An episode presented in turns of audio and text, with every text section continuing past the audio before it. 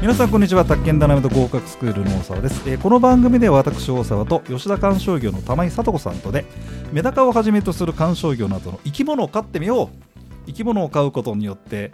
なんか幅が広がるぜみたいなことで、えー彼らと暮らす楽しさをお伝えしていきたいと思いますはい、えー今日も、えー玉井さん来ていただいておりますこんにちは、はい、こんにちは。よろしくお願いしまあ、ます。来ていただいてるというか本当は君の番組なんありがとうござ います。一応この番組の目標はですね吉田鑑賞業さんの来店数アップ、はい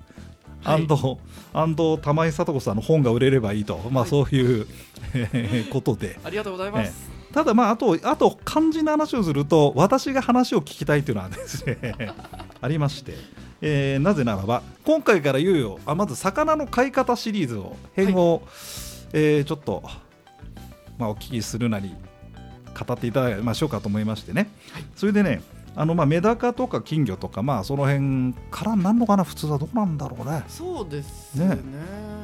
飼ったことある魚はやっぱり聞くとメダカとか金魚とかっていそうだよねまあ答大え体になりますね。子供のそうですね。頃ね学校でとか。だよねそれでまあまあメダカとかまあ金魚には限らずとは思うんだけどまあ取っかかりとしてそちらそれからあとねえーっとねやっぱりね、あのーインテリアとして捉えたアクアリウムっていうのかなああ、まあそう。そういうイメージもあるじゃん可能ですけどね。だだがしかしみたいなさちょっとその辺の話を、 えーまあ、聞いてみたくと思いました、はいそれでですね、えー実際に、えー女子に、まあ、あんまりこう魚とか、まあ、いや飼ったことないような人、えーまあ、うちのこの我々の番組、まあ、あの我々のラジオのパーソナリティで例えば月曜日担当の天野よし子ヨッシーさんっているんですが、はい聞いたんだよ昨日。はうい。ん、あのーよしさ魚ってさえ魚とかなんかその話でさえとか言っていやほら金魚とかメダカの方でさってか買いたいとかえー、とか言ってるわけよはい。えー、でも金魚とかメダカってすぐ死んじゃうじゃないっていう言ってたんですがまずそっから聞いてみたいんですがそうなんですよね。ちゃんとはい設備整えて買えばメダカで最高7年ぐらいは生きるんですよ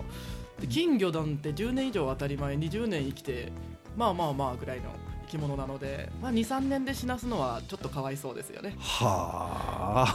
あ本当に申し訳ないと思います今までの私まずさあちょっとさ魚が死んであのそのいやメダカや金魚はいまあ例にとるとさまあ割と丈夫だというふうに言われてるよね一般的にはねそうですね丈夫だなまあ難しいのもあるんだろうがその海水魚とかさうん、基本は魚は魚でもうなんだろう全部魚で一括りで構わないと思いますその辺が好き金魚だからとかメダカあのねそううなんだよそうなんだよそうなんだよあの関係ねないですねついついねあのそういうふうに考えがちだよねこのはいこれはあれだこれはあれだでもね玉井さんと喋ってるとさまあ、とにかくねそんなことよりもざっくりまず魚を理解しろぐらいなさそうですそうです話をしてくれるよねあのあのほらあのお店で魚魚と人間って DNA7 割一緒なんですよえー、そうなのだからもう7割一緒ってほぼほぼ想像つく生き物ですよね、そうだね牛牛とかで85%ぐらい一緒ですねあそんな一緒なんだではあのご存知チンパンジーが98とか99とか言われてあはますけど、そんなに違う生きあはあ物違じゃわなないいんですよ、ね、んだね内臓の仕サッカー組みねしかり酸素必要とかあそっかそっか想像つきますね大あ体ーそういうことだよねだから別に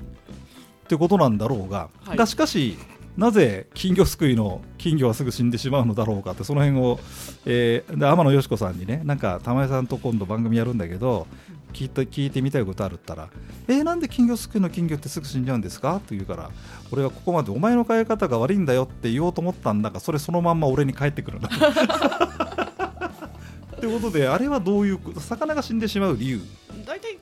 えっと、飼育してる魚が死ぬ理由なんて酸欠か水の汚れがメインなんですよ酸欠か水の汚れそうかですで金魚すくい見ての通りあんなにうじゃうじゃいたら酸欠なんですよねあ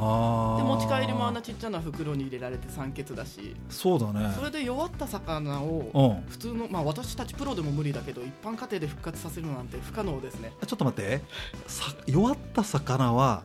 プロでも復活あのどの動物もそうですけど、いやままああ、人間もそらそそううだだけどまあそろそろ人間もそうだそねうそうあのまあそりゃそうだよなあそうか今今魚も人間もほぼほぼ一緒だと言われながらそまうそうそうそう たそういうことを聞いてしまったそうなのよいけない私かわいいえやっぱ復活難しいだから本当ペットどんな生き物を飼う上でも異変にどれだけ早く気づくかですね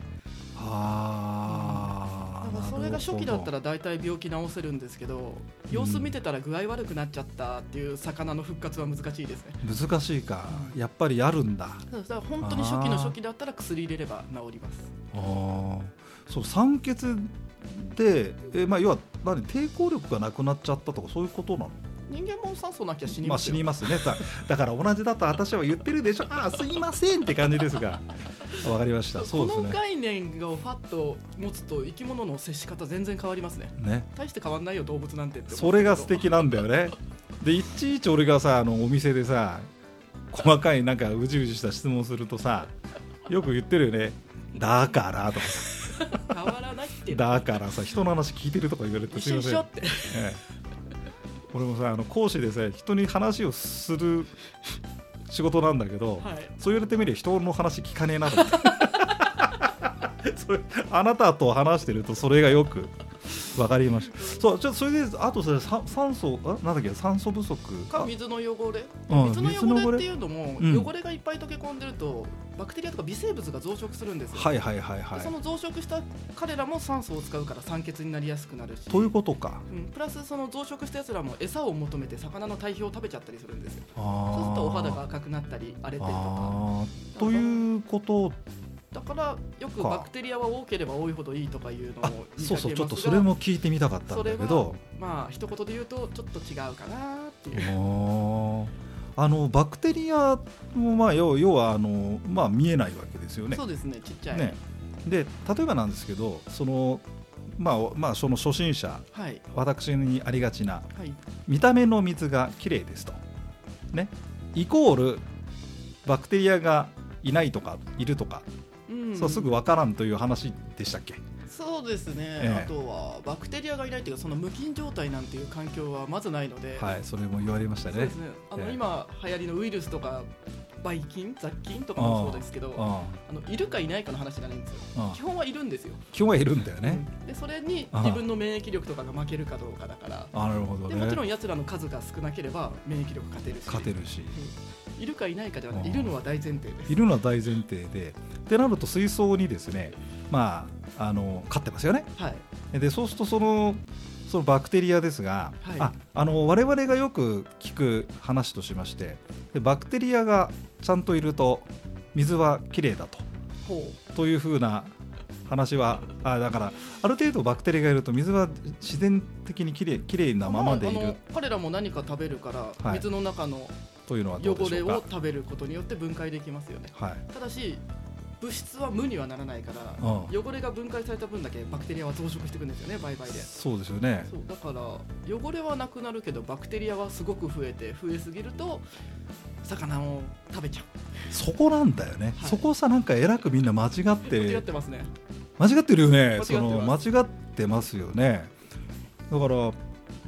そうなんだよみバクテリアバクテリアってもいろいろいるわけ無限なもう何万とか数えきれないですねそのあそうそう玉井さんの本を読んだらさうんあの酸素がないところで生きてるバクテリアがはいいてそれがいろいろとちょっとこうよろしくないとあそうですいねうようなことも言ってたよ、書いてあったよはね、い時間があれかなあそうかそうかあちょっとこの辺の話をじゃあ次に語ると熱くなってしまうのでええあのこれがほんだ本当にだから「理系上のアクアリウム」っていうタイトルがぴったりで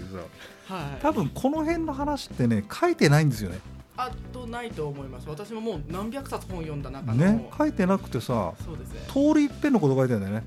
うん、そうです宅建で言うとさ民法が出ますぐらいの話でさ難しい言葉が出たそう でいやでもさそれは出るだろうぐらいの話で水は買いましょうぐらいのそのその、ね、ほあの、そうでアすねクアリウムその本質的なところちょっとあ時間が来ましたんでちょっと続きお聞きしたいと、はい、おどうもありが楽としうみにはい、どうもありがとうございます。